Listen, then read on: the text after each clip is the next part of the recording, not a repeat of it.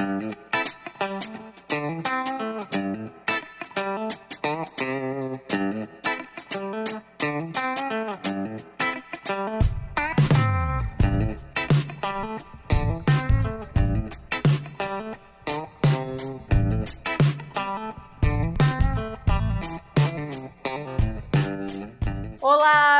bem-vindo a todos e todas ao Astrologuês, podcast de astrologia. Aqui quem fala é Tamiri Sarti e hoje a gente está aqui para falar sobre o signo de Touro.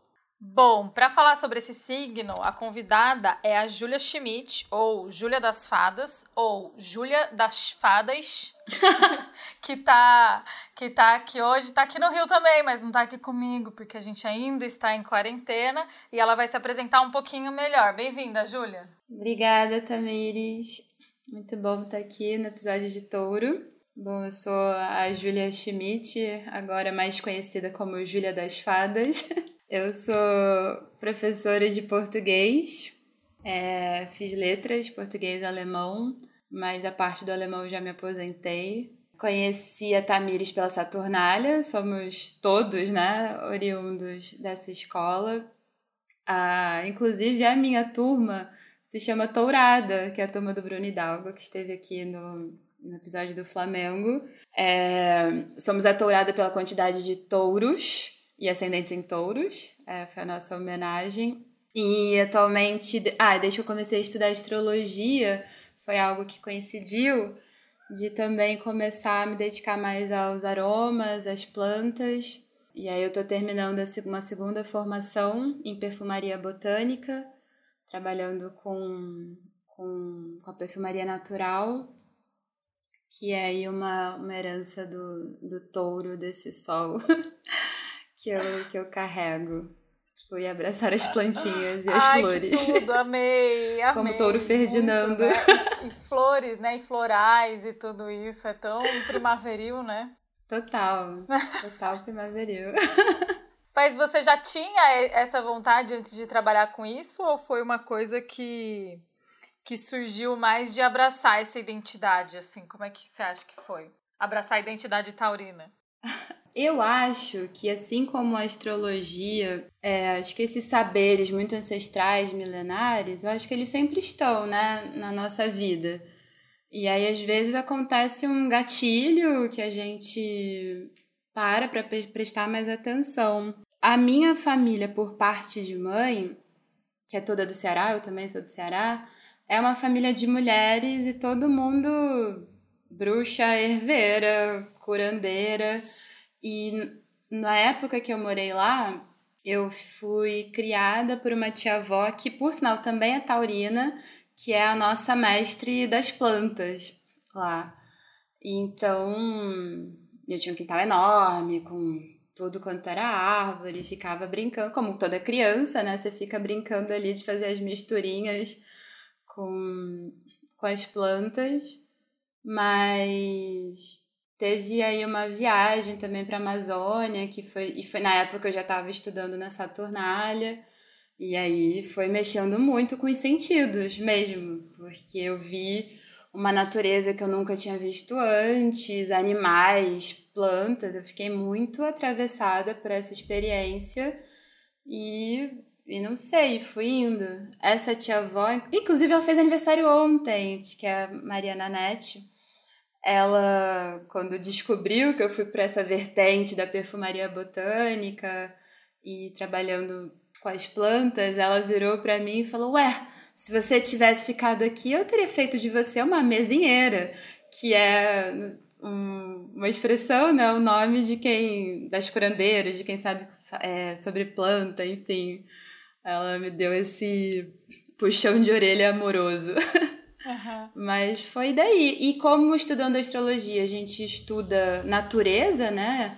O que não falta é correlação milenar das plantas com os planetas, com os signos. Então, é como se também estudar esse universo é estudar um pouco mais da, da astrologia também, nesse sentido. Acho que uma coisa vai alimentando a outra. Sim, como é legal essa coisa do destino, né? Que a gente tanto fala na, na escola, porque eu vejo muitos astrólogos assim contemporâneos se desviando muito desse conceito, assim, porque não é um conceito muito caro à, à contemporaneidade, né? A gente não gosta de trabalhar com a ideia de que, de que a gente tem um destino, de que existe um determinado roteiro que a gente tem para é. seguir nessa vida, né? que, não é, que nos é dada, né? Mas e aí, fugindo disso e transformando cada vez mais a astrologia como uma possibilidade. De fato, existe um lado que é uma possibilidade, né? Não estava no seu destino necessariamente ficar lá, né? E, e virar uma herveira lá nesses termos. Mas estava no seu destino é, ser trabalhar com, as, com as plantas, né? né? Com os trabalhar aromas. com isso, com aromas. Com plantas, isso, com plantas, aromas e, e, e desenhar isso. Então, seja lá, seja aqui, essa coisa se concretizou. E isso estava anunciado pelo seu mapa, né? Uhum. Que você é taurina, de Mercúrio, inclusive. E Mercúrio é o mago que faz a. E com a Vênus exaltada, né? Dando um todo um. Dando toda uma moral para esse Mercúrio. Não, Mercúrio dando toda essa moral para essa Vênus. Sim. Amando muito essa Vênus. Amando e, muito. E Mercúrio, que é o mago, né? Que é o mágico, que vai, faz e transforma. O alquimista. O alquimista no signo de touro. Que aí a gente, né? É o signo das flores, né? Ferdinando, não é à toa. Ah, então, então achei muito legal isso. Porque quem escreve. A gente, é, só localizando um pouco, situando um pouco os nossos ouvintes, Júlia a gente está fazendo aí um apanhado dos signos e a gente começou lá do caranguejo, lá no ano passado, né? E a gente veio vindo uhum, com a Mariana, a Mariana, e a gente veio vindo signo por signo a começar do caranguejo. Que alguns astrólogos começam o início como Ares, mas outros começam o início como caranguejo. Então, isso é uma, um debate interessante. Então, a gente começou lá do caranguejo e veio vindo por todo o zodíaco, por todos os lugares que o Sol já passou até agora. E hoje o Sol, hoje que a gente está gravando, o Sol está em touro, né? É... E aí a gente veio fazendo um movimento que foi o mesmo movimento que a gente fez no na revista. A Saturnária tem uma revista chamada Revista Casime, e a gente tem 12 textos ali, né? Cada um escreveu, é, enfim, vários alunos da escola escreveram. E aí escrevemos sobre os 12 signos e cada uma das pessoas que escreveu sobre os signos veio aqui falar com a gente. E aí a gente, quem escreveu o texto sobre o signo de Touro foi a Aline Riga, que é que é portadora da da página Dodô underline cozinha lá no, no Instagram e do site dodocozinha.com.br que é uma mara maravilhosa, tipo, o, o, a descrição é o processo culinário no caminho da aprendizagem da astrologia. Que é uma pessoa maravilhosa que ela transforma, olha que coisa isso, ela transforma astrologia em comida, cara. Tem coisa mais maravilhosa do que isso? É um projeto incrível, gente. Eu recomendo muito. É linda a página dela, então todos os textos são sobre é, sobre comidas e, e astrologia, sobre como tá o céu agora e tal, uma pessoa muito querida. E aí, quando eu conversei com ela, ela não pôde gravar, ela teve um problema, não tá conseguindo muito bem falar e tal. E aí, tempos não tão fáceis, né? Uhum. E aí, de imediato, ela me sugeriu o nome da, da Julia Schmidt, que fez todo o sentido, né? Eu falei, beleza, a gente é, por enquanto, por agora, a gente não, não, vai, não vai se debruçar sobre essa comida, mas então a gente se debruça sobre os aromas. E não deixa de ser, e é todo um, um aí que não deixa de ser muito taurino, né? Porque taurino fala dos sentidos. Sim. E do prazer, né? Então, é, tem uma coisa muito Sim. disso. Não, eu sou uma fã da Aline. Sempre que ela posta e que eu vejo, eu comento assim, gênia, porque é genial mesmo isso que ela faz. E já aconteceu é, tanto dela postar alguma coisa ligada à comida, ou eu postar alguma coisa ligada a aroma, e a gente identificar né, como esses dois sentidos conversam. E o olfato, né, o paladar, ele vai se dar pelo olfato, principalmente. E eu acho isso muito interessante, porque se a gente pensar no touro, que é o apogeu da primavera, né? O Ares rompe lá, começa, é, quebra esse inverno mítico, traz aí o primeiro raio de sol, mas quem faz a estação ser o que ela é é o touro, né? Ele que consolida, ele que vai dar corpo a tudo aquilo que, que foi plantado. E é esse momento também do desabrochar das flores, o mês de abril, que ficou aí consolidado né, como início do, do ingresso do Sol em Touro, é, tem esse significado, é o, é o abrir da, das flores. E a primeira coisa que a gente pensa quando pensa em flor, eu acho que é o aroma, né? É o, é o olfato, a gente é tomado por aquilo. Eu, eu acho o lírio, quem conhece o aroma do lírio, eu acho o lírio, assim, a representação perfeita do que seria esse apogeu dessa primavera mítica, porque você entra num espaço que tem lírio, você é tomado por aquele cheiro. Uhum. Assim, não, não tem outra possibilidade de você cheirar alguma coisa. E para quem gosta, você fica ali naquele eterno deleite né, do lírio. E o olfato, voltando para essa questão, ele é um sentido muito ligado ao nosso emocional e à nossa sobrevivência. E eu acho que isso também tem a ver com o touro, porque se é um signo que está falando também né, dessa fertilização da, desse broto, dessa semente, né, que precisa ganhar corpo, então tem essa função muito específica né, no plantio do adubo, você tem que fazer com que sobreviva e sobreviva para poder crescer. E o olfato foi o nosso primeiro sentido a ser desenvolvido, tem essa ligação com os répteis que rastejavam no chão. Então tem uma coisa aí muito selvagem e muito ancestral e muito primordial e ligado à memória, que é que é a questão da lua também, né, onde o touro vai se exaltar. Uma coisa que eu acho linda nesse sentido é que a gente não esquece nenhum aroma que a gente sentiu na vida. A gente pode não saber é, por que, que tal cheiro causa alguma coisa na gente, alguma emoção. Alguns a gente vai saber identificar, mas tem a ver com isso. A gente não esquece. Então, com três meses de idade, a gente pode ter tido acesso a uma série de, de estímulos olfativos que conscientemente a gente não lembra, mas no nosso corpo é, está registrado. Uhum. Então, é muito lindo. E para a gente é comer alguma coisa, degustar, é, você pode ter um prato lindo, maravilhoso na sua frente, mas se ele não tiver cheiroso, você não vai, né? A gente, quando tem aquela comida que tá muito tempo na geladeira, que todo mundo já uhum. meteu a colher, né? Chega Natal, Ano Novo, começa, né, aquela fartura toda, aquele bando de comida, chega o um momento que você abre o potinho e antes de comer, você cheira. Porque por mais que a sua memória da noite de Natal, do Ano Novo, tava muito gostoso, aqui já passou um tempo e se tiver com mau cheiro, você não vai querer, né? Você não vai.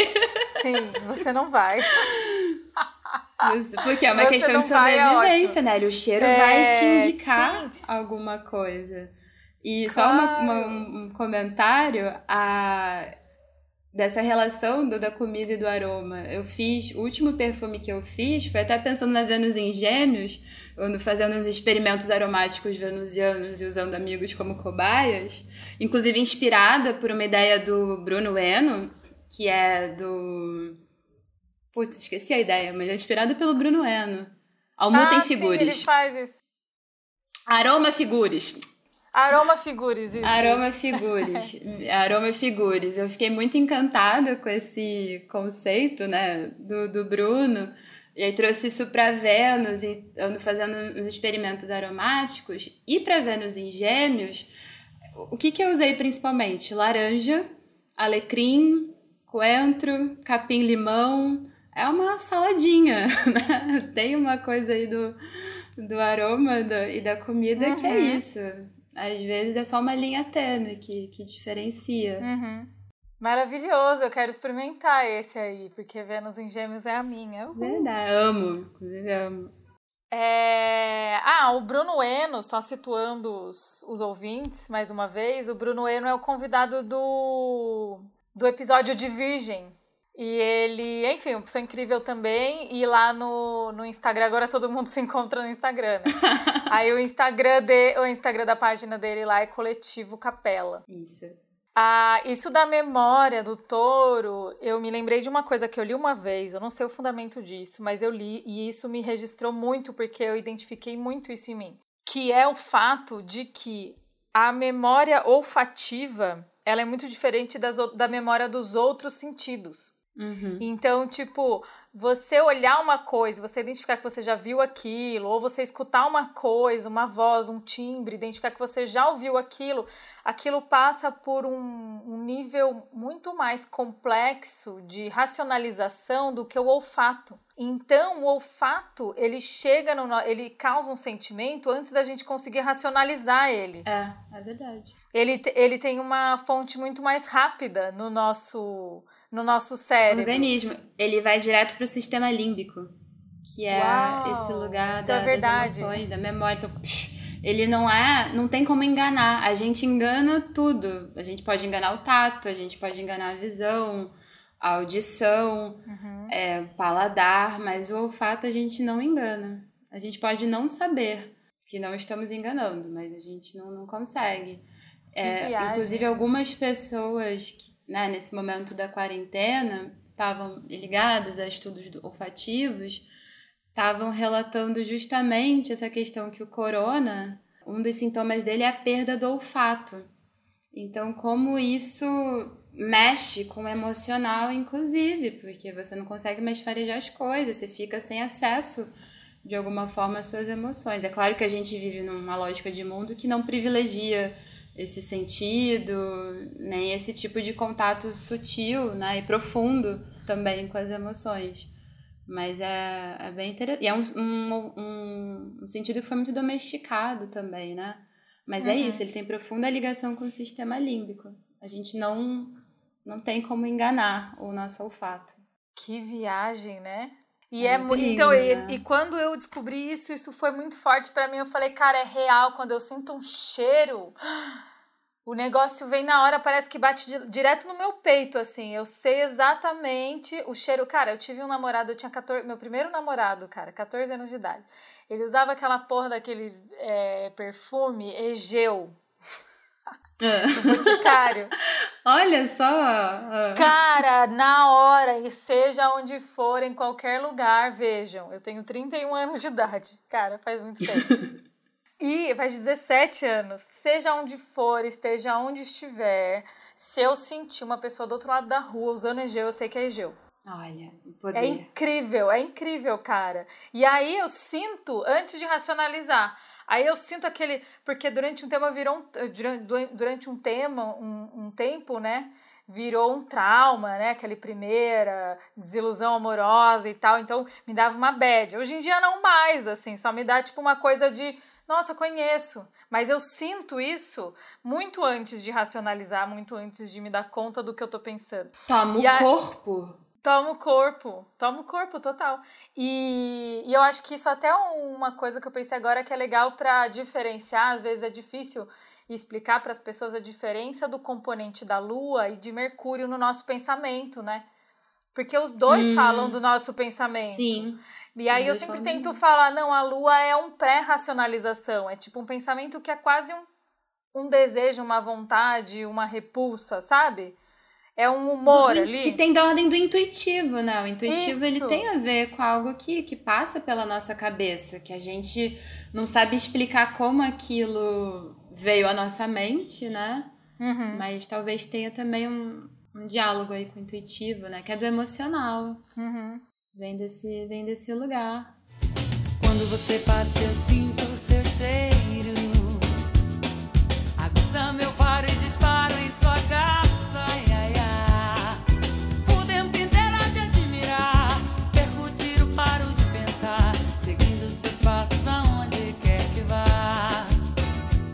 E nesse sentido, a gente já pode até falar da coisa do touro, da relação do touro com a lua, né?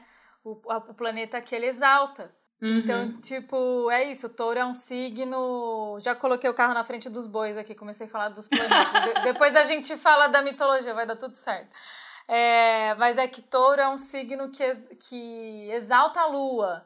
Então ele é desse universo, né? Ele não é do universo da racionalização, ele é de um universo muito mais ali primitivo, né? Então a gente veio ali do Ares, o Ares é, como disse o, o Bruno Lima, a, o Ares é o arrepio, né? É o estopim, é a vitória da vida sobre a morte, né? Aquele tum, assim. Então começou a primavera mítica, começou com aquela força ali do carneiro, né? Com aquela coisa vrá, aquela coisa arregaçante do, do Ares.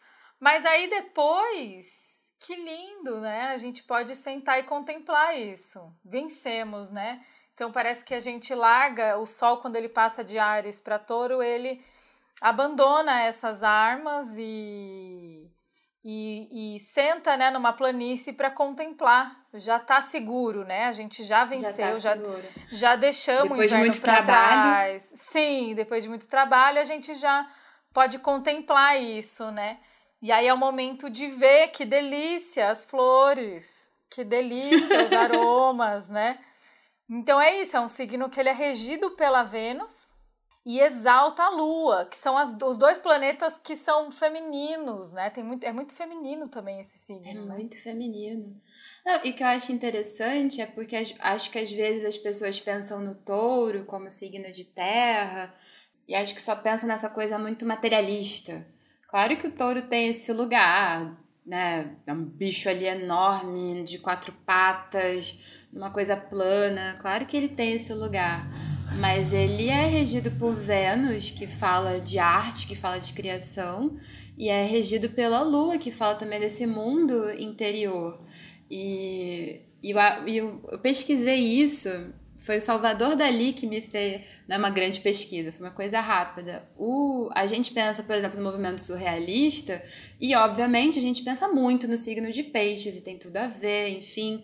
Mas tem uns artistas surrealistas com vários posicionamentos em touro. Salvador Dali era um desses. Era taurino com Marte em touro, Mercúrio em touro, uma coisa assim. Ele tem uns três rolês com touro. A Frida, que, que é da lua em touro, né? O, o André Breton também tem a lua em touro. Então tem uma, um- uma galera, né? uns artistas, que tem esse signo predominante no mapa, em uns lugares fortes, como a lua, né? Uma lua exaltada. E pra mim vem desse lugar, assim, porque é um signo muito conectado com o mundo interior com o mundo dos sonhos. Ele exalta a lua e a regente dele exalta peixes. Então ele não é só matéria aqui, agora e acabou, né? Ele, e só provedor nesse sentido. Ele também tem um, um mundo interior que ele deseja expressar. Talvez não necessariamente é tão fluido como um signo de água, né? Porque não tem essa fleuma nele, mas eu acho que é um signo de, de terra ali que sabe buscar pelo menos essa fleuma, né? Essa água, reconhece. é, tem algum diálogo dele, né? Com, Sim. com a água, com essa expressividade. Então, eu acho interessante. E ó, Com esse lado mais otimista, mais fértil, mais né? fértil. Eu acho que isso tem muito a ver com a fertilidade, porque eu tava pensando nisso quando a gente gravou o programa de peixes com a Faituza, e a gente tava naquilo da possibilidade. Por que, que peixes é, é relacionado com a psicodelia, com, Uhum. né, com com seu viajandão e tal? É porque tudo é possível. É. Ele tá no momento ali tomado por uma por um otimismo que tudo é possível. Então o impossível é possível. E eu acho que o touro, aí claro, com uma diferença que é um signo de terra, um Uhum. signo fixo, né? Então mais comedido, claro, mais pé no chão, mas tem uma coisa tipo positiva da possibilidade. Não é possível sim. É possível né? Tipo delirar. assim, uma- é possível delirar. E até aquilo que eu tava te falando, né, antes da gente gravar. Touro é o único signo de terra que não oferece nenhuma debilidade a Júpiter. Olha só. Porque Júpiter, quando tá em Capricórnio, se lasca, quando tá em Virgem, não gosta.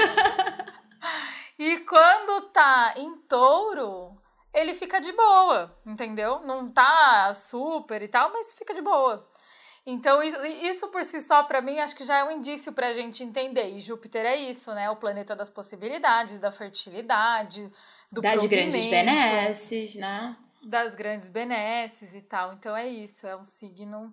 É... Ai, gente, eu amo touro. É um signo tudo de bom. Antes de estudar, eu ficava assim gente, não é possível que eu não tenha nada em, em, touro, sabe? Eu não me dava conta de que Júpiter era tão importante. E aí, ah. eu ficava, gente, não é possível, eu sinto muito touro em mim, cara. Essa coisa de, sabe, esse prazer material, essa coisa assim de você comer e ter vontade de chorar, sabe? De tão bom.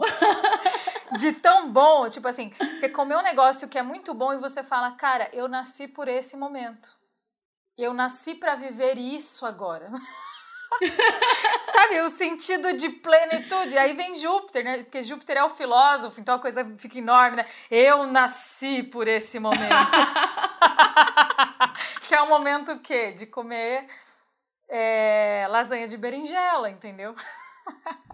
Aí, não, mas é isso, o mundo pode parar, porque não importa mais o restante. Eu tenho uma, uma super parceira que é taurina também, a gente já trabalhou, Renato, o nome dela, a gente já trabalhou juntas e professora de português também. Então a gente saía da escola, sexta-feira, no dia de Vênus, era justamente na sexta-feira, no dia de Vênus, duas taurinas saíam do trabalho, aí a gente ia almoçar, normal. A gente almoçava, ficava, ficava, ficava, terminava o almoço, ah, Agora deu vontade de quê? Tá chegando o final da tarde, de tomar um café. Ah, mas aqui nesse lugar que a gente tá, o café não é o melhor. Então a gente ia para outro lugar e tomava café, pedia um docinho, porque a gente gosta, gosta, né, da contraposição do doce com amargo, fica perfeito. Aí gasta mais um tempo. Ah, tá dando já 7, 8 horas da noite. Ah, vamos tomar então uma cerveja, sexta-feira. É, então era um negócio assim, que a gente ficava tomada pelo dia de Vênus nos rituais taurinos, né? Cada cantinho comer alguma coisa. E era sempre um espetáculo, assim, de parar o mundo para desfrutar daquele momento. Ainda mais depois do trabalho. Essa coisa de. Sim, porque trabalhar é tão trabalhoso, né? Porque touro então... também dá debilidade nessa vida, né? Dá o exílio para Marte, então Marte tá ali querendo quebrar quebrar pedra, né? tá ali trabalhando duro na pedreira e o touro, não, mano, pelo amor de Deus. Chega, não aguento mais. Sim. Mas o que eu ia falar? Ah, sim, essa coisa do mundo pode parar, que você falou algumas vezes, né? E isso é muito louco, porque tem um sentimento de encontro, né, no touro, é um sentimento assim de realmente cheguei. E aí me lembra a Hilda Hilst, que hum. é uma grande escritora, né, taurina, também com Vênus Super em touro, uma Vênus uma Vênus domiciliada em touro, jubilada na casa 5, então muito taurina. E essa coisa dela da poesia erótica e tal, que deu, né, uma, até mais visibilidade, mas tudo assim dela, né? Tem uma frase dela que é: se a gente olha tudo de uma maneira vagarosa, tudo é sagrado. Ah. Então, essa coisa lenta e essa coisa do parar um instante, sabe? Ela tem isso, assim. Então, ela tem uma poesia super dinâmica, super erudita, ao mesmo tempo é uma coisa tão corpo e tão tempo, sabe? Então, a, a lua, né, quando ela passa por Ares, ela tá brigando com o tempo. São dois dias que a gente briga com o tempo, porque Ares é a queda do, de Saturno. Quando chega em touro, a lua faz as pazes com o tempo. Então, Ai, acho lindo. tão bonito isso do touro, de fazer as é pazes verdade. com o tempo. Então, não precisa mais lutar contra o tempo. A gente pode sentar e, e acolher que as coisas levam um tempo, um tempo de cozimento. Não, e a lua, né, que é mais rápida, passa por todo mundo. Eu fico imaginando ela chegando em touro, né? Justamente saiu de Ares e ela que é a provedora, né? Porque ela tá se comunicando com todo mundo o tempo todo, tá ali. E de repente eu acho que ela encontra uma. Pra mim, quando ela chega em Touro, aí, encontrei uma paz, agora alguém uhum. vai me dar colo. Eu que dou colo, agora eu também vou receber um colo, né? Embora. Uhum. A, seja a lua que faça ação através do, do signo, Sim. né? Do, do touro. Mas eu fico imaginando essa inversão, né? O, o signo que recebe E a Hilda, ela tem uma coisa de encontrar a paz no corpo. Eu acho que passa muito por aí, eu acho que é muito mais profundo, não é? Por Sim. isso que ela até brincava e tal, até chegou a fazer umas coisas, uns contos eróticos para vender e tal, uma época, mas o lance dela era muito mais profundo. O lance dela era um lance assim, cara, viver é uma, uma agonia, né? Uma agonia constante, um, uma coisa que não se satisfaz, uma perda, né? Perde coisas, Sim. As coisas não ficam, as coisas são mutáveis. Então ela encontra no corpo, e aí o sexo é uma das formas, mas ela encontra no corpo um descanso disso. Então aquela, aquele sentimento também de quando você tá no corpo, você chegou, sabe? Encarnou. Quando você goza, quando você abraça, né? Quando você beija, quando você encosta, ainda mais em tempos de pandemia, né? Tanto saudade de abraçar, abraçar mesmo, é. tipo vi uma amiga passando esses dias na rua, eu, gente, eu queria abraçar ela, de verdade, assim, tipo, muito, sabe? Sair correndo é isso. abraçar. Sair correndo e abraçar, e tipo... E, é, e essa coisa do, do cheguei, eu também eh, tinha um bordão na, na, com os amigos da faculdade, que era de abraçar e falar pronto. Ah, cheguei, é isso, pronto. Pronto, é uma palavra tão taurina, né? Você chegou nesse abraço você está, né? E isso é uma coisa muito taurina. E isso justifica a exaltação da lua, eu acho.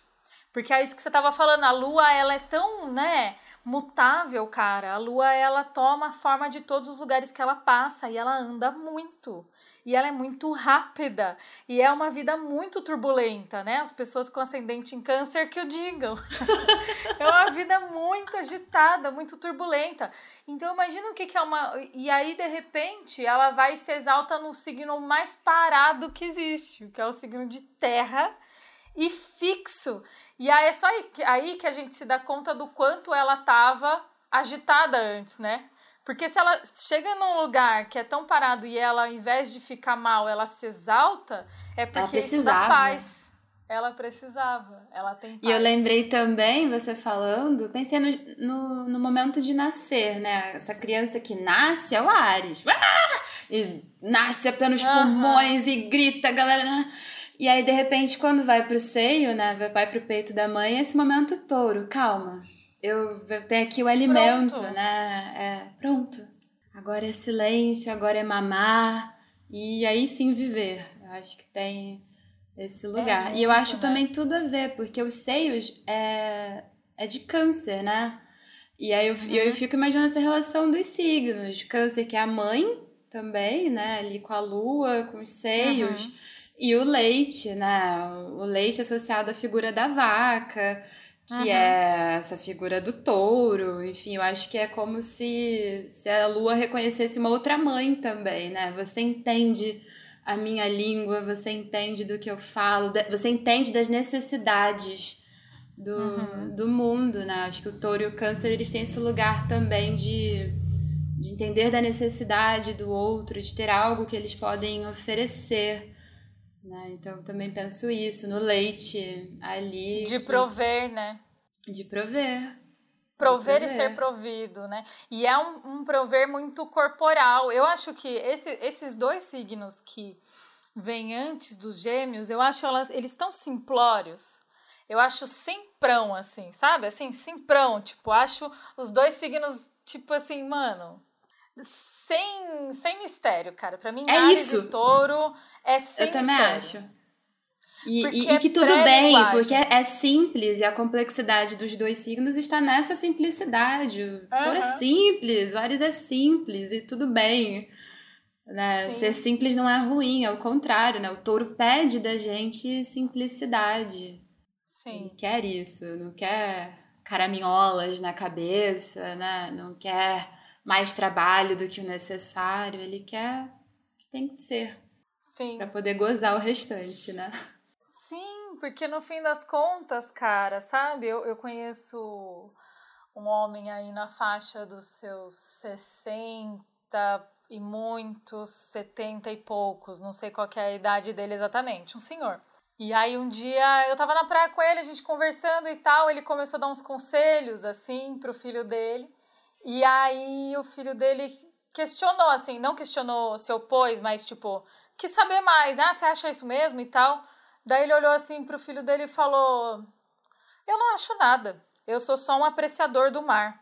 E Ah. olhou pro mar. E eu falei, gente, se isso não for taurino, não sei o que que é. Até hoje eu não sei, o, assim, o mapa dele. Mas, cara, pra mim virou um- uma, uma referência de taurino. Eu não acho nada, eu sou só um apreciador do mar. Nossa. E aquilo dá uma paz, né?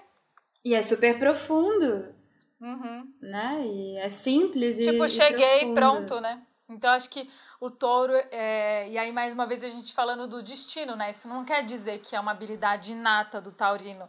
Taurino, a gente tá falando aí de sol em touro, de lua em touro, de ascendente em touro, tudo Aham. isso.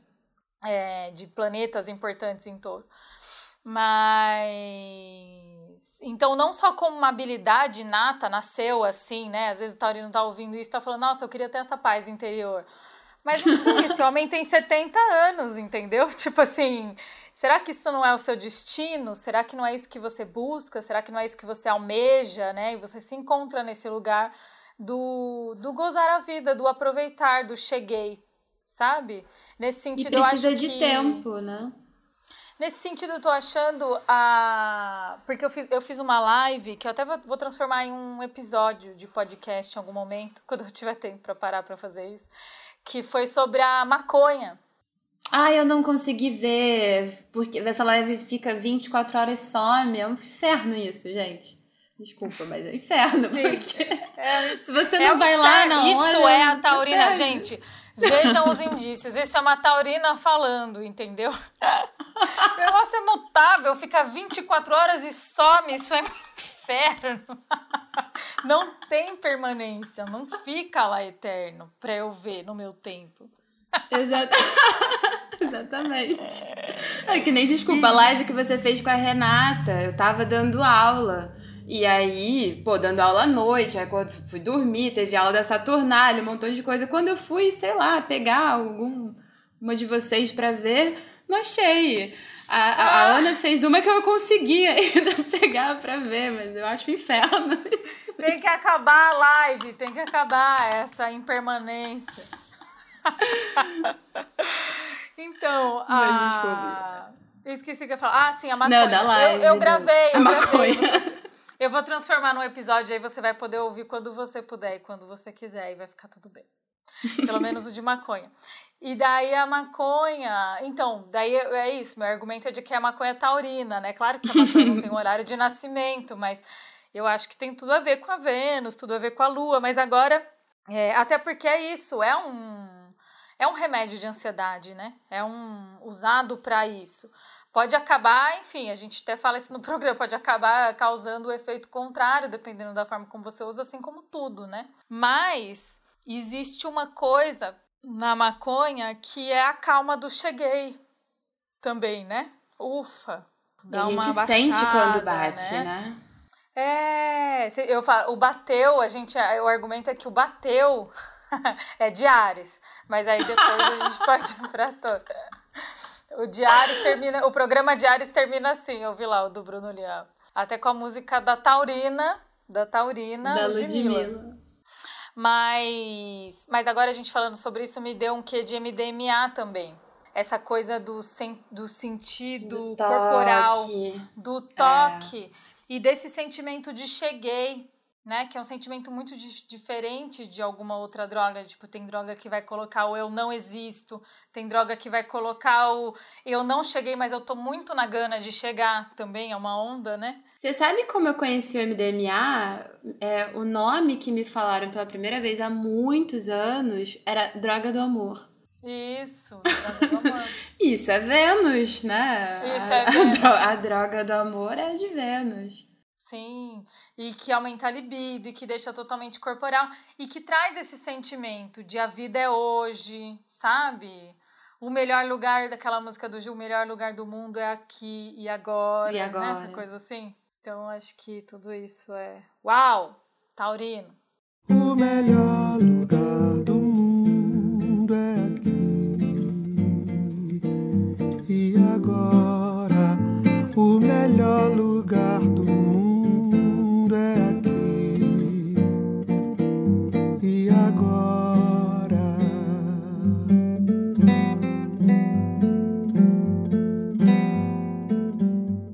mas é por isso que o touro né, também vai estar ligado aos sentidos, porque é do sensorial, é daquilo que tem a ver com o que eu posso pegar, com o que eu posso ver, com o que eu posso ouvir, né? Os sentidos eu acho que eles, eles transitam aí entre a matéria e o etéreo mesmo, né? Porque uhum. a gente não vê o aroma, por exemplo, né? O aroma ele tá onde? Ele tá, tá no ar. A gente, no máximo, acho que o mais concreto é o, é o toque, né? É o tato, uhum. talvez o paladar, mas tem essa coisa, assim, do, dos sentidos como um todo, que é um pouco transcendente, tem algo que, que nos escapa. E eu acho uhum. que o uhum. touro gosta desse prazer também, de algo que ele não precisa explicar racionalmente, porque ele não é necessariamente desse lugar. Ele quer entender as coisas, né? Eu lembro muito uhum. da, da Mariana, da Maga Astrológica, Piqui, eu, eu vi ela algumas vezes falando sobre Mercúrio em touro. Ela precisa ter início, meio e fim. Né? É isso. Precisa ter início, meio e fim. Eu quero saber, mas, mas se tá gostoso, tudo bem. se tá gostoso, não, preciso de mais explicações do, do que isso, né? Tá bom, tá Sim. tá confortável. E Sim. eu acho que a apreciação dos sentidos, né? A sensualidade, ela nos traz isso. E acaba tendo, eu fico pensando também como um signo que exalta a lua, acaba tendo, e é de Vênus, acaba tendo também uma coisa meio sofrência, né? Eu acho que é meio sofrido. Acho que isso não é muito pontuado, geralmente. Mas acho que existe uma sofrência de touro ali, sabe? Tipo, Sim. porque touro é aquilo que a gente estava falando, cara, touro é um signo melancólico, né? Sendo um signo uhum. de terra, portanto, frio e seco, ele é tão melancólico, né, por elemento quanto Virgem, que é super melancólico, né? E Capricórnio, que a gente tem muita facilidade de perceber que é melancólico. Mas touro melancólico é meio esquisito, porque parece isso tão quente, essa coisa do abraço, só que não, né? Tem uma certa frieza, uma certa solidão também. Sim. E eu acho bom, né, a gente lembrar, lembrar disso, porque é, dependendo de como a gente olha para o touro e o descreve, porque tem todo esse, esse apreço da vida, dessas coisinhas gostosas, do prazer, é, acho que às vezes a gente fica tão exaltado falando do touro que parece que a gente está falando do leão. E que tem todos os seus sentidos na relação touro uhum. e leão, né? Mas é Sim. é isso, touro não é essa coisa solar para fora, uhul ele tem esse mundo interior que a gente estava falando, né? E a melancolia. E eu acho que talvez esse traço melancólico deva se conectar muito a essa questão do trabalho. Talvez o, as pessoas de com aspectos em touro, né? Essa coisa da melancolia deve pegar ali no trabalho. Se você só faz aquilo o tempo todo e não consegue ter um tempo para você né, de prazer, ou a dificuldade de se expressar, né? O touro tá ligado aí ao pescoço, à garganta, mas isso não significa que ele sempre vai conseguir botar para fora, né? Tem o ato do o ato uhum. do ruminar é um ato melancólico, né? É, Mesmo verdade. essa coisa dupla que vai, mas eu acho uma coisa melancólica essa coisa do, do ruminar. E aí é o signo fixo, né? Então eu tô apegado àquilo que eu tô ruminando. Isso gera uma uhum. solidão, uma, uma melancolia. E aí e é um signo que não, não pede ajuda, né? Uhum. Porque o uhum. touro é o provedor, então ele é o responsável por estar tá adubando tudo. Então não sabe parar, às vezes, eu acho que para pedir ajuda. E aí, uhum. às vezes, uhum. pode emburacar. E a gente sabe que a lua, né, também o signo, o, sendo o signo que exalta a lua, tem aí a parte com os lunáticos, né? Com, com o desvario. Então, essa melancolia também pode ir para esse lugar, uhum. né? De, de fundo, às vezes, de exaltações de pré-queda, né? Nesse sentido, de você fica tão ali no seu mundo interior que você não não dialoga, né? Não consegue uhum. se expressar, enfim. Eu, eu acho Sim, que pode colocar para fora, né? São é. quatro estômagos, né? Então come, rumina, engole, rumina, engole. Precisa Isso é processar, né? É, precisa de muito precisa, tempo. Precisa então... muito tempo para processar as coisas e tal. E, mas nesse sentido eu acho ele muito sertanejo. Eu acho que o sertanejo é muito taurino. E aí eu me lembro da. E até quando as pessoas reivindicam o gado. Eu acho assim, cara, um absurdo a galera. A, a Dani já pontuou isso no episódio de Sagitário. Acho um absurdo a galera insistir nessa coisa de chamar bolsonarista de gado. De gado. Também. É até que a gente pode pensar nisso, né? O que, que a gente pensa sobre o gado, então, né? O que, que a gente pensa sobre touro, né? Né, sobre a passividade, sobre o bando, sobre, né, sobre a coisa de não ter opinião própria, de ir com a manada e tal. Acho que são vários, vários leituras pejorativas sobre o animal que tem a ver com a docilidade, né, com a coisa da, de ser, servi, sabe, de servir ao homem ao longo da história, ser um animal que é que é instrumentalizado para isso, né? E, e aí a gente tem do outro lado a galera do sertanejo ostentando isso. A gente é gado mesmo, só que um outro gado, entendeu? e aí, como nesse Verdade. sentido, os sertanejos estão muito mais corretos do que os esquerdistas. Fazendo uma inversão aqui. Fazendo uma inversão aqui pra gente pensar. E a gente vai associar o sertanejo como uma figura que convive também mais com, com esse animal. Sim. Né? Não Por querendo mais... também romantizar, né? O Sim, sertanejo vem aí de gente... uma cultura escrota também, de tipo, de abuso do animal, de Sim. rodeio, né? Barretos e tudo isso. Mas aí eu tava vendo uma foto hoje, a Marília Mendonça postou uma foto dela com berrante. E aí eu fiquei, nossa, cara, vida de gado, né? Tipo, o Brasil é muito taurino, né? O regente do ascendente do Brasil tá em touro. Então, é, ou vida de gado, ou aquele, essa sofrência toda do sertanejo, né? Tem, tem aquela música que fala Ainda não superei, eu bebo um litro e choro três. Mas eu esqueço de você, nem que seja para beber num dia o que era para beber num mês. Eu bebo um litro e choro três, mas eu esqueço de você. Nem que eu beba num dia o que era pra beber num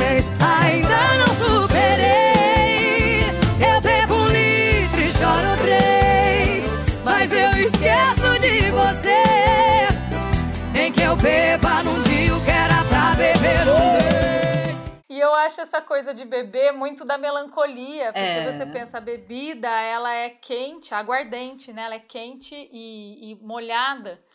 E a melancolia, ela é, é seca e fria. Então a aguardente dá uma amenizada nesse sentimento de tristeza, né? Por um instante. Dá um calorzinho. E é, é, e aí, a Marília Mendonça em si, ela é canceriana com a lua em touro. Ah, nossa, é realmente é muita sofrência.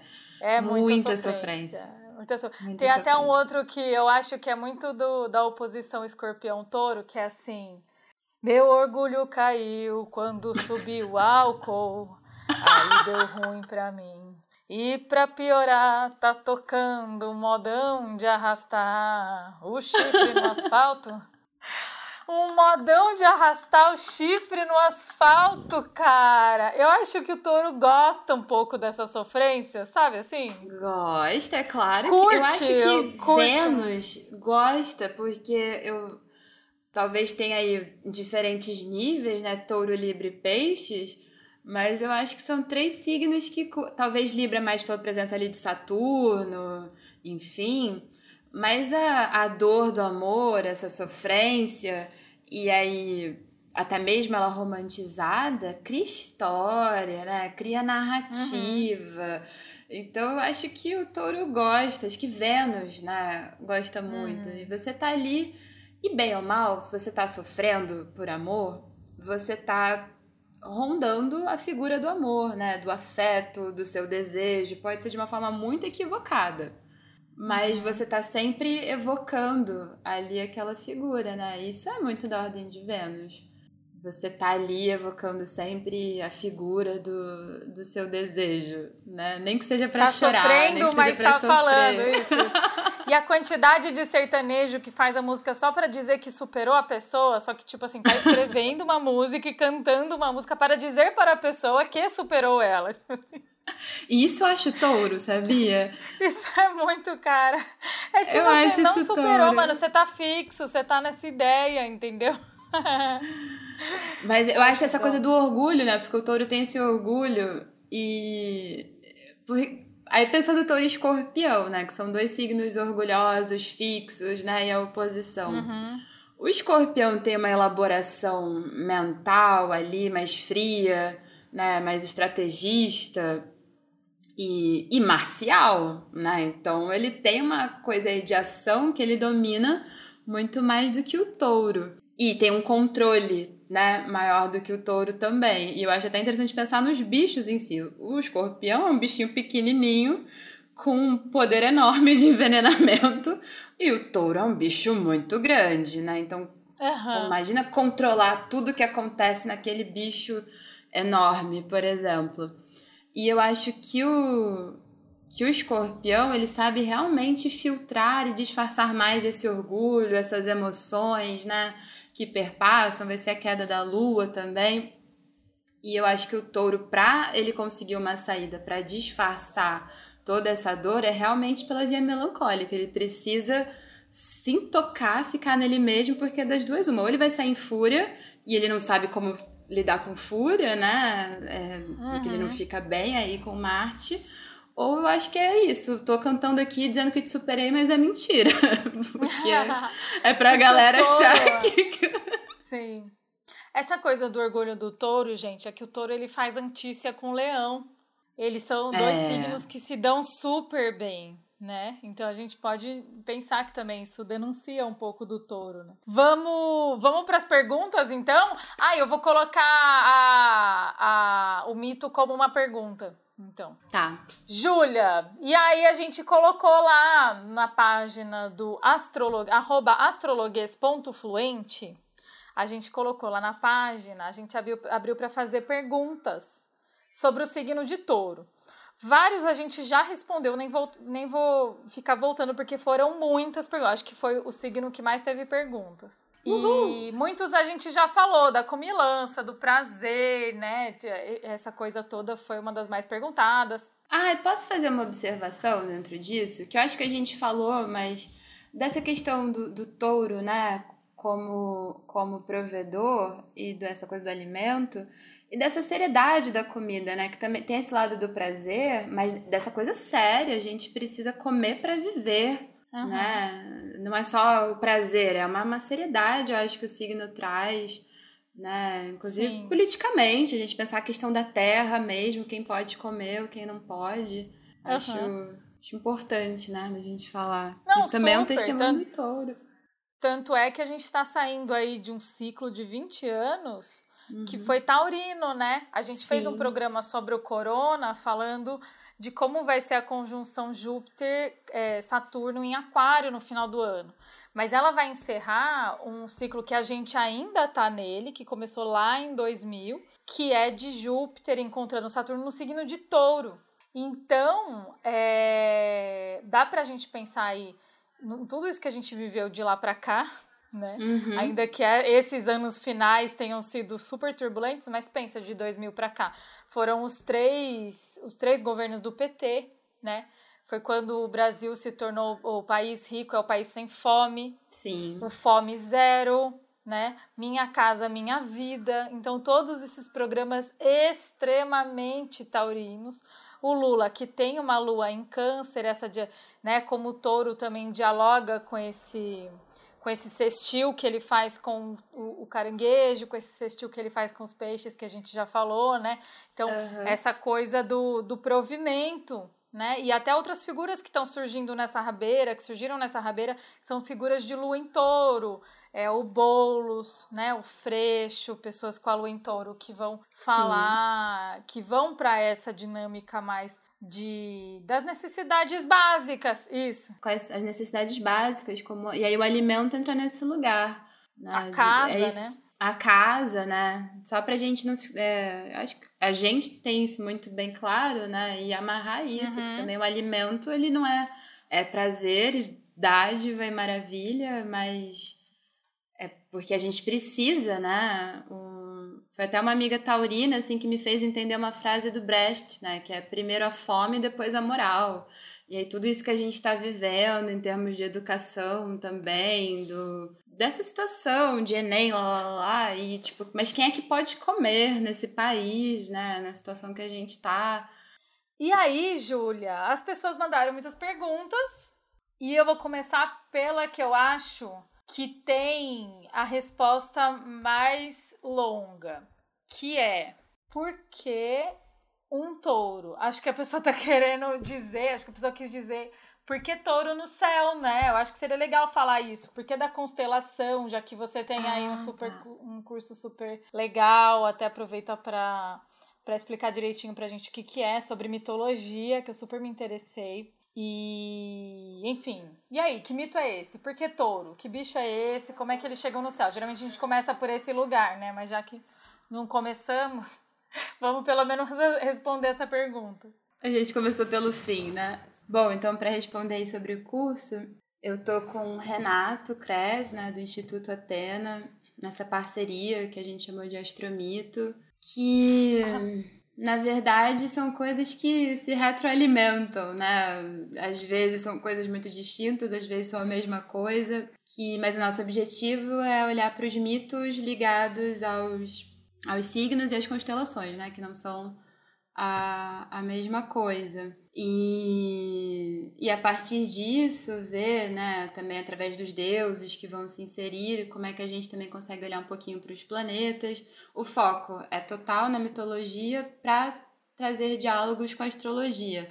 E aí tem uma coisa interessante que é totalmente aberto, né, para quem é astrólogo, para quem não é, para quem tem interesse. Então, tem gente da astrologia védica, tem gente da Saturnália também, tem gente da astrologia moderna, tem gente que não entende nada de astrologia.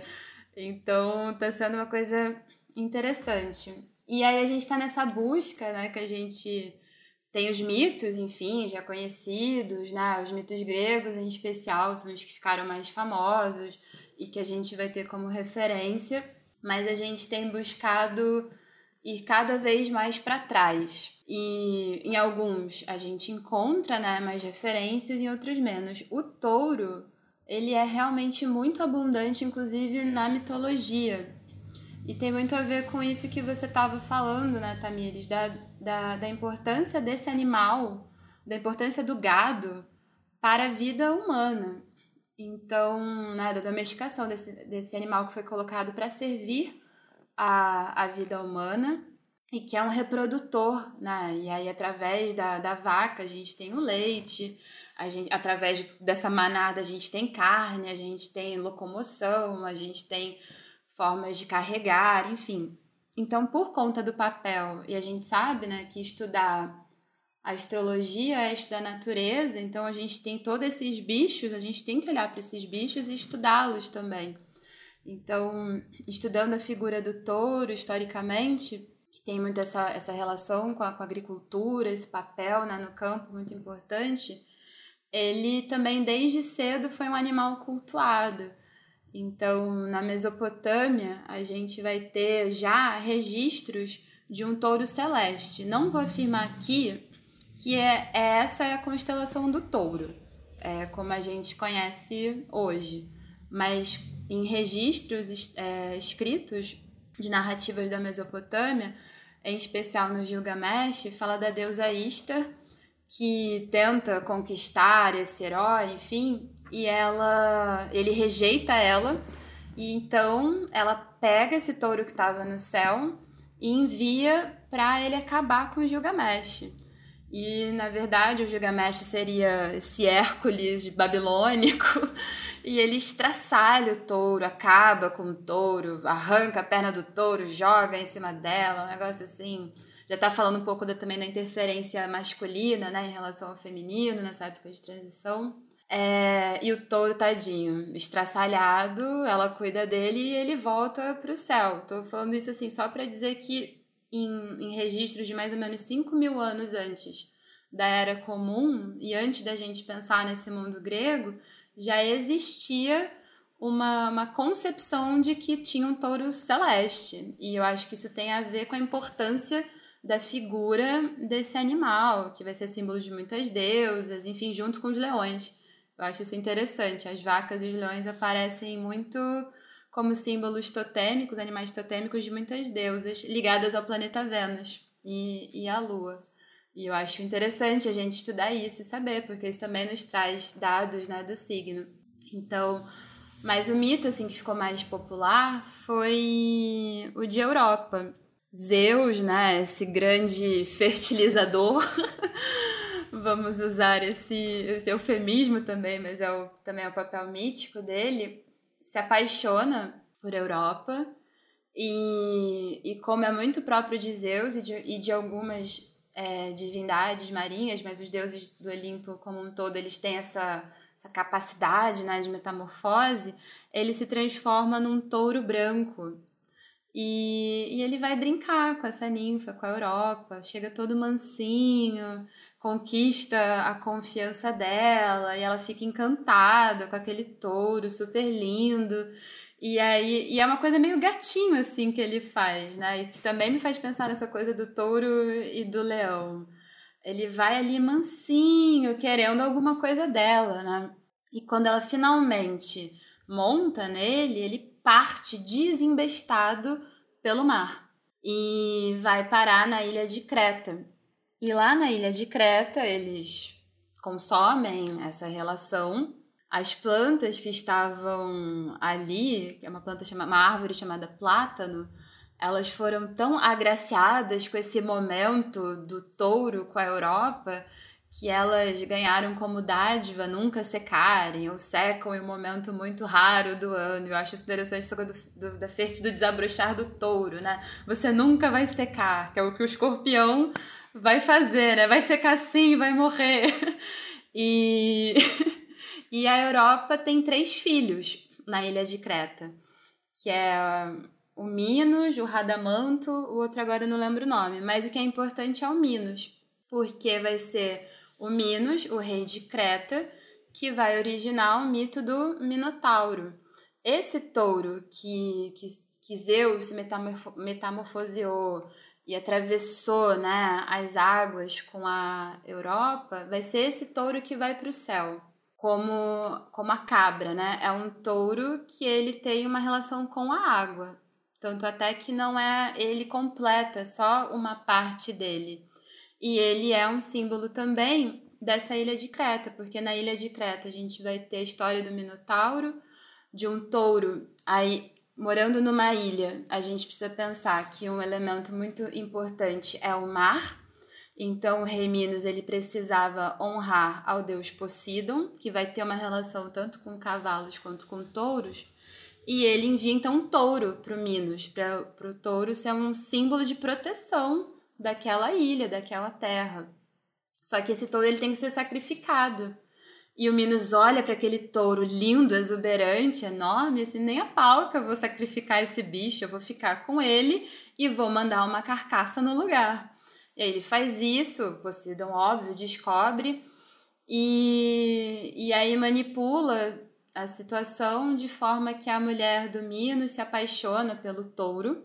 E o touro, touro, mulher, o touro não quer nada com ela, na verdade, mas ela tá tão hipnotizada que ela vai pedir ajuda ao Dédalo, que é o arquiteto, e ele constrói uma vaca, né, para como se fosse uma armadura de vaca para Pacífae é, usar.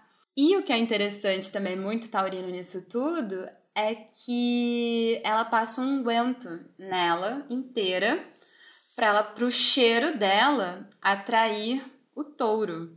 Né? Ela precisa exalar um aroma que convide esse touro a estar sexualmente com ela. Então é da relação do touro, do, desse touro, né?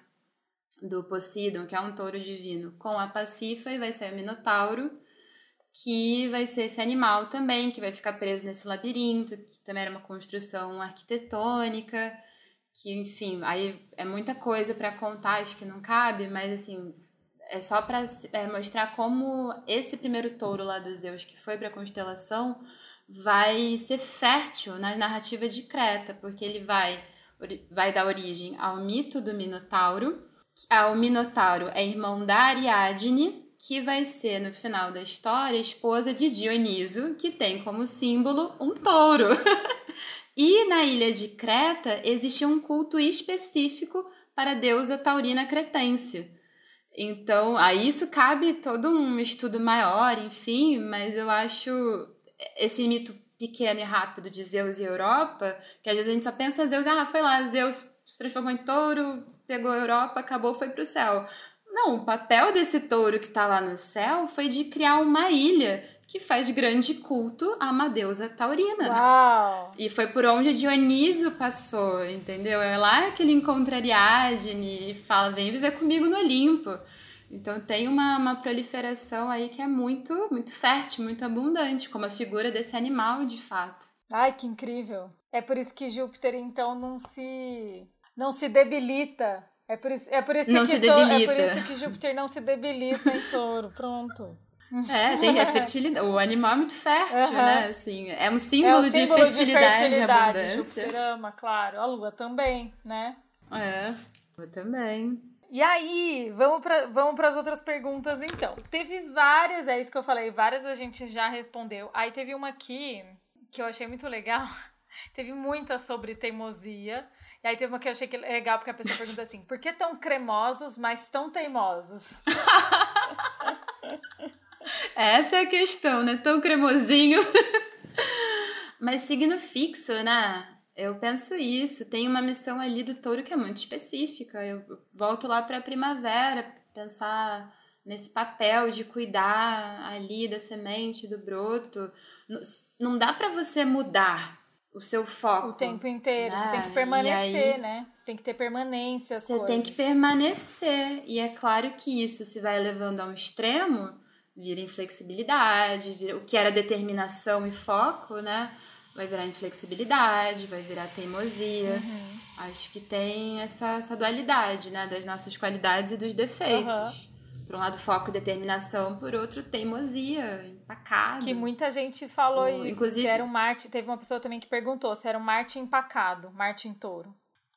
Cara, tem uma coisa que eu descobri do Martin Touro que eu acho que tem a ver.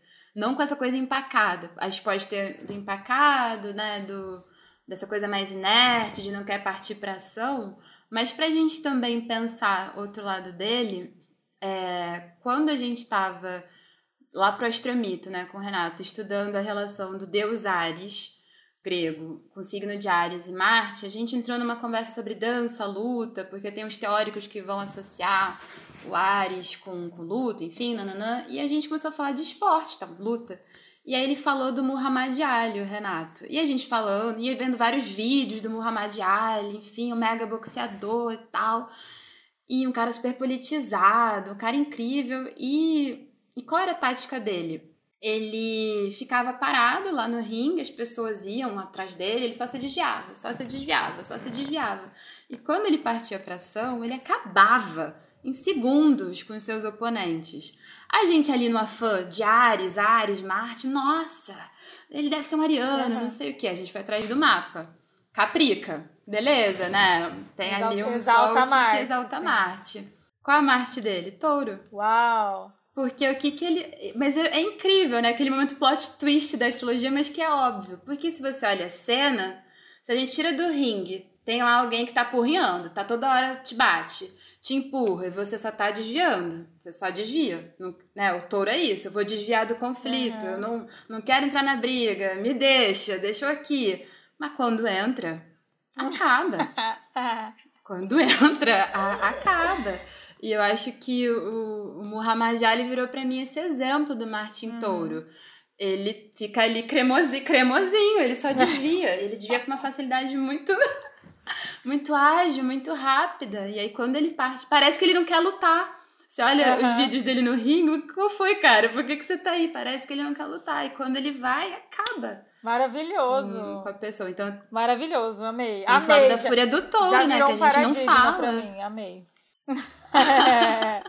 Mas a gente não fala da fúria do touro, né? Se as pessoas... E tem, o touro tem a sua fúria. Quando ele desembesta, Uhum.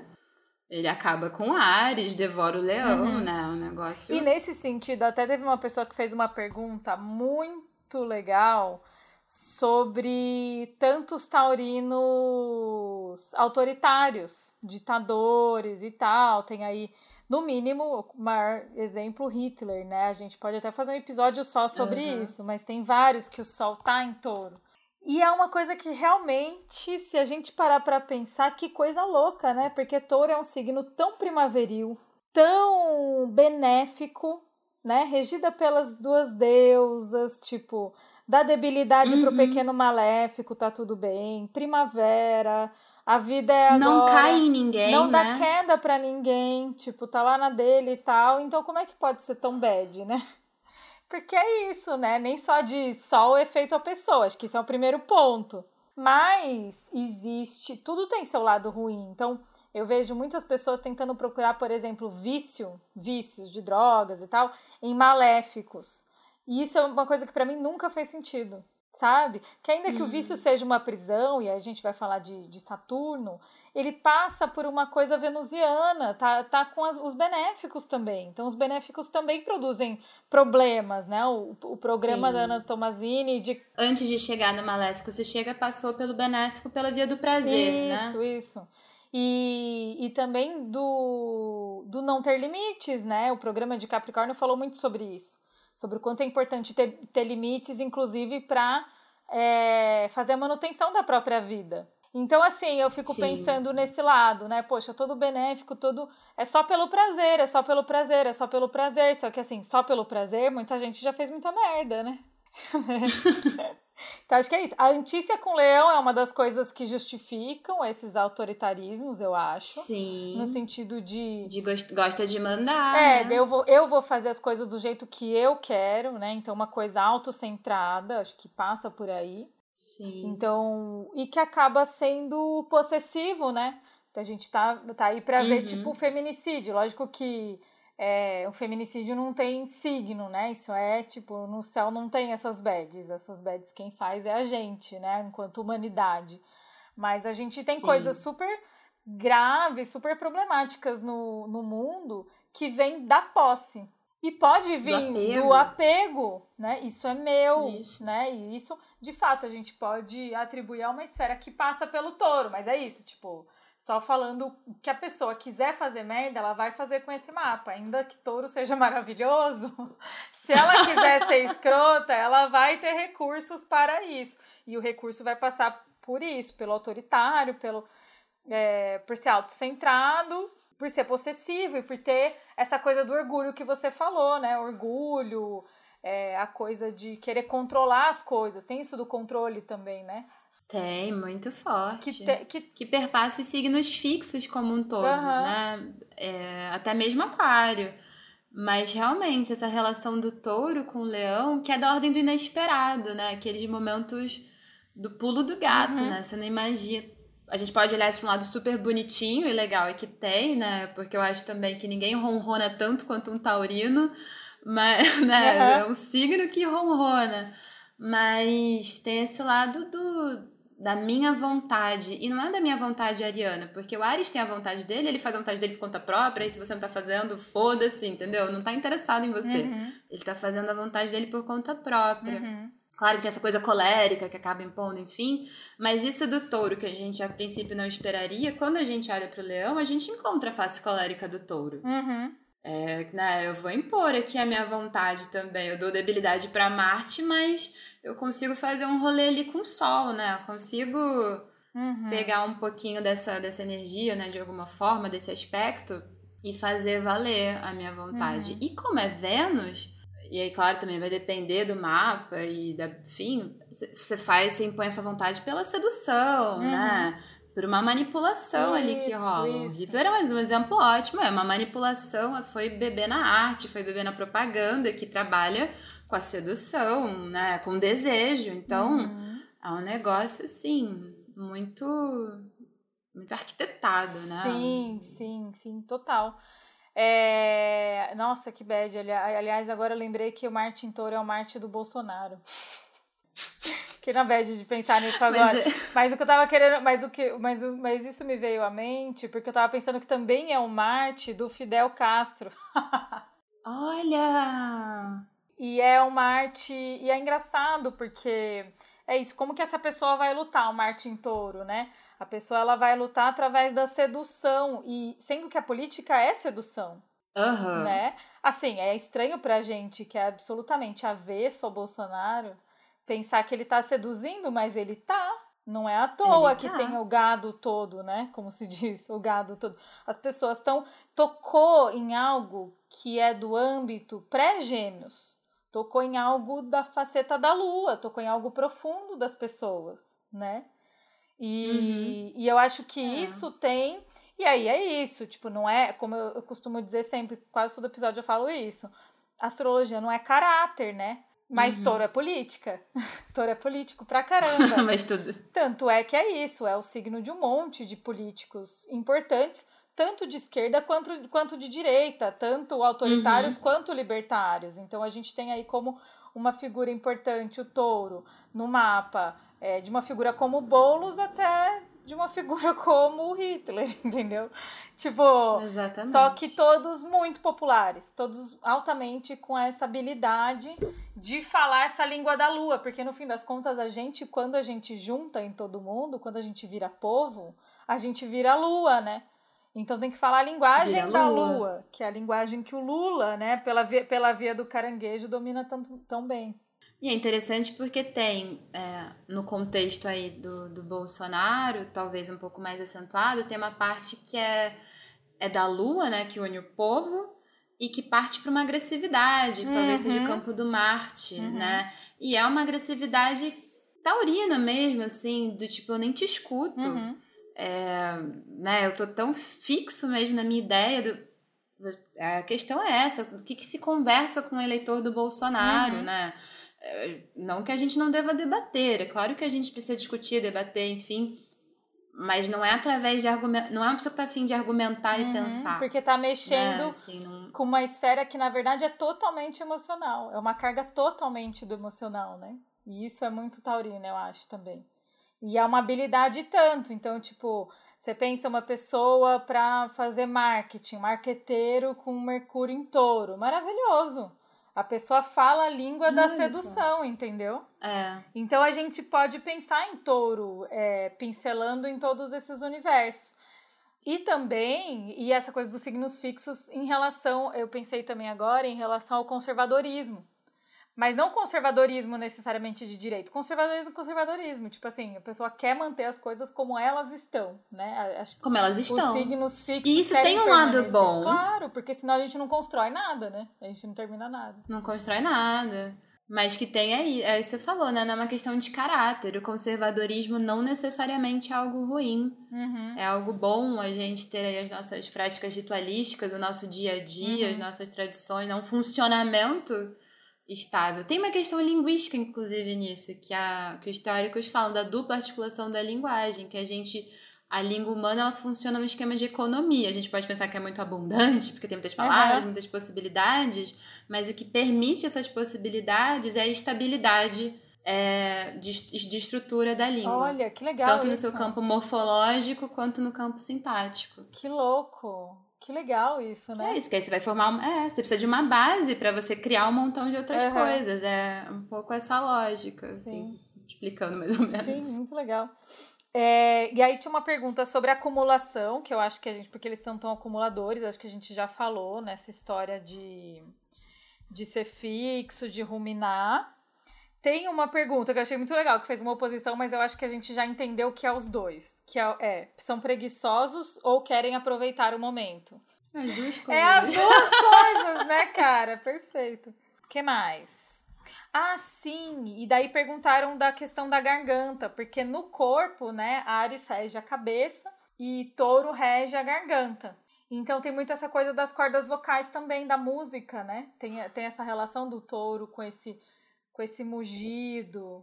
E aí eu e no, no programa de Leão, que eu confundi mugido, rugido com mugido, e agora com essa antícia do touro com leão É faz todo antícia. sentido. Não É é, um rugido, mas é um mugido. Mas esse, essa coisa do. é, de cantar, que dialoga com isso que a gente estava falando antes, né? Sobre, tipo, seduzir.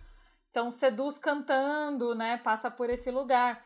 Aí a gente tem a Elis Regina, que tem a Lua e a Vênus em touro. Então, ela tem a Vênus domiciliada, touro, a Lua exaltada. Tem a própria Marília Mendonça, a, quem, quem fala sobre isso é a Natália Puxa, que gravou aqui o programa de. Ela tem Vênus em touro? Não, mas ela falou que a lua em touro é a lua do doce de leite. Ah, E sim, isso ficou sim, eu lembro, eu lembro sempre na minha cabeça, porque o doce de leite é um doce, cara. Primeiro, ele é de leite, né? De vaca. E, e segundo, ele é confortável, né? Ele é, ele é cremoso, de fato. Macio, ele é cremoso. Ele é um cremosinho. Pra mim, touro ser cremoso ficou pra sempre. A Elza Soares, ela tem Vênus em touro. A Elza Soares. Também. É, quem mais tem lua em touro? Baita voz. Tem muitos, cara. A Cel tem a lua em touro. A Lué de Luna tem lua em touro. A gente tem uma. Eu fiz uma playlist até pra gente fazer um episódio só sobre isso, mas tem uma super relação disso também. E tem essa coisa, né, que a Dani sempre fala, a Dani da Saturnália sempre fala também, que quem, quem canta seus males espanta, esse, esse ditado ultra taurino. Ela, ela que tem a fortuna em touro sabe muito bem. E que mais que eu? Não, e como é importante, né? Porque justamente por vai estar ligado à garganta, às cordas vocais, que também vai ser a debilidade do touro, né? Então precisa cantar mesmo pra, pra viver, pra espantar mesmo. Pra conseguir colocar pra Mal. fora, né? Senão fica travado. É ali que conseguir colocar empaca, né? Fora. É ali que empaca. Não consegue falar. Imagina. Essa coisa de ter dor de garganta, não conseguir falar o que precisa, fica entalado, né? Uma coisa super taurina isso.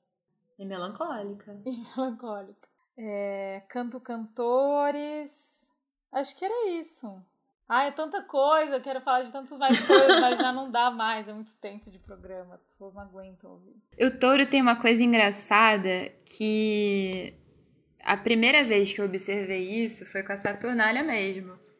E, e só vi repetindo, porque quando a gente estava no módulos, nossa, já tem bastante tempo, de signos, que acho que era o segundo módulo, uma coisa assim. É, a gente teve a uma aula que era para falar sobre Ares e Libra, outro touro e escorpião, era alguma coisa assim do tipo. Na aula de touro e escorpião, eram duas horas de aula, o denunciar o, o João. a gente passou uma, uma, uma hora e meia, assim, só falando de touro. Touro, touro, touro, touro, touro, touro. E foi quando a gente descobriu que a turma era, tinha todo um rolê de touro, foi aí que ficou É. tourada e tal. Mas a gente ficou assim, uma hora e meia falando de touro, o negócio não se esgotava, e a gente amando e perguntando, e o João junto com a gente, né, falando touro. E aí rolou aquele momento de, ah, o escorpião?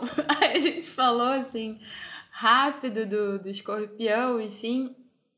E, mas eu fiquei com aquela impressão, depois o João voltou, a gente falou mais, é, mas eu fiquei desde aquele dia com essa impressão, assim, do como o touro leva talvez para uns lugares óbvios e clichês, e que é da, na- da natureza desse signo e tudo bem, dessa coisa do prazer, dos sentidos, da música, da comida, do olfato, que tem tanta coisa para falar, a gente às vezes não consegue falar às vezes que ele é um teimoso, um ditador, né? Coisas Sim. assim do touro. Porque ele vai levando tanto para esse lugar. Tecendo Né, ódios que- ao touro, né? Ai, eu sou suspeita a falar, eu amo. Amo, eu acho Eu que touro é tão simples, gosto. cara. Uma vida sem complicações. E, e, e eu, aí eu vou dar aqui uma coisa muito pessoal. Eu sofro no trabalho porque, bom, trabalho, vida, estou aqui generalizando, né? São lugares que as pessoas às vezes vão tornando complexas coisas que, ela, que não precisam ser. Uhum. E, e tem coisas que são tão simples, tão fáceis de resolver, né? O touro tem esse pragmatismo. É simples, é fácil de resolver e a gente fica botando, né? Muitas Uhum. sobreposições. Uhum. né, Onde Ai, não precisa. eu lembrei né? o que eu queria falar. Na verdade, eu só queria. E faz gafes. sabe? Fala, fala, eu fala. já fiz várias gafes, porque eu tava perguntando óbvio, assim. E, e depois, isso independente de ser trabalho. Nossa, mas você causou, porque eu falei, não, não sabia que eu tava causando. Eu achei achava que eu que, era fazendo assim mesmo. Porque são muitas óbvia. subjetividades, né? O touro chega e fala, gente. Vocês não estão vendo o que tá acontecendo, né? É, tipo assim, é tão óbvio. E de repente você descobre que você tá causando, mas, nossa, com isso. É, não, a o que eu queria dizer só é que eu tô tentando arranjar um jeito de enfiar o Mano Brown na história, porque o Mano Brown tem cinco planetas em touro.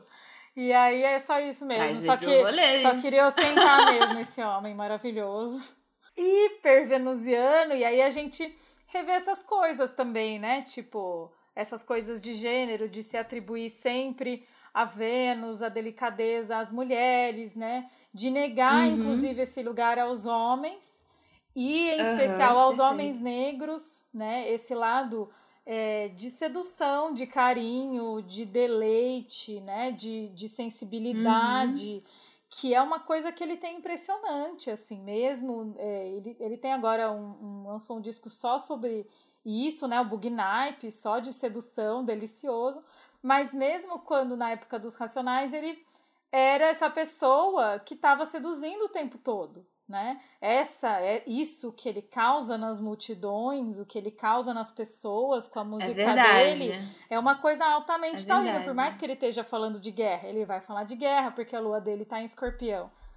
Mas é, tem uma frase, inclusive, no Vida Louca que eu acho assim que define bem essa esse eixo touro escorpião, que é às vezes eu acho que todo preto como eu só quer um terreno no mato só seu sem luxo, descalço, nadar no riacho, sem fome, pegando as frutas no cacho. Aí truta é o que eu acho que eu quero também. Mas em São Paulo, Deus é uma nota de 100, né? Então ele fala a frase inteira com tudo que com a boiada inteira dele e termina com a lua em escorpião, vida louca. né? É lindo e é igual o mapa do Lima Barreto também. Então quem quer ouvir mais sobre o touro pode ouvir lá o, o, o quarto episódio do Astrologuês sobre o Lima Barreto, que a gente fala bastante de touro, que tem essa coisa muito pacifista. O touro é pacifista, porque ele entende que, né, todo preto como eu só quer um terreno no mato só seu, né? Ou na voz da Elise, eu quero uma casa no campo. E aí, você tá falando, eu lembrei do Gil, né? Que a gente tanto fala da Saturnália. Ele também tem a Vênus em touro, né? Essa imagem da, da delicadeza, do, do falar do amor também, como homem pode ocupar esse lugar, né? O homem negro. Por ser de lá do sertão, lá do cerrado, lá do interior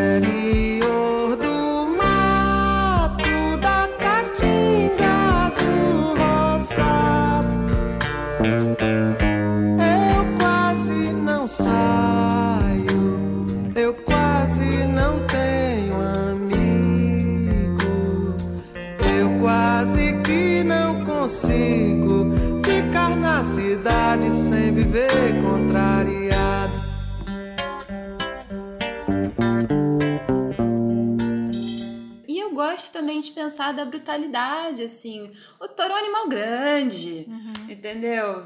Não quer que ele seja espalhafatoso, ocupe espaço, né? Acho que essa delicadeza e leveza da Vênus talvez tenha mais parte com Libra, uhum. nesse sentido, né? Até, até, mesmo pelo ar, enfim. Mas eu gosto de pensar também que o touro é. Robusto. É um animal grande. Robusto, robusto pesado, robusto, entendeu? Robusto. Sim. Porque também a gente pode pensar nisso para pensar os nossos conceitos de beleza, né?